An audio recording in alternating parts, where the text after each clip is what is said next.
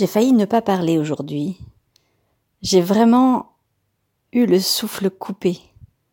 Ce matin, la nuit a été difficile, beaucoup de bruit, chaleur, le vent du sud qui se lève, la perspective de la canicule qui m'angoisse et les doutes qui reviennent encore, encore et encore. Le cycle des doutes tout le temps. C'est fatigant.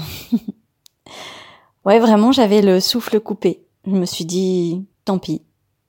Tant pis, euh, le week-end, peut-être que je peux ne pas le faire. Et puis, voilà, je suis en train de parler. Et finalement, ça va. Et finalement, ça fait du bien. Et finalement, ben, c'est pas si compliqué. Alors, euh, à demain, peut-être, on verra bien.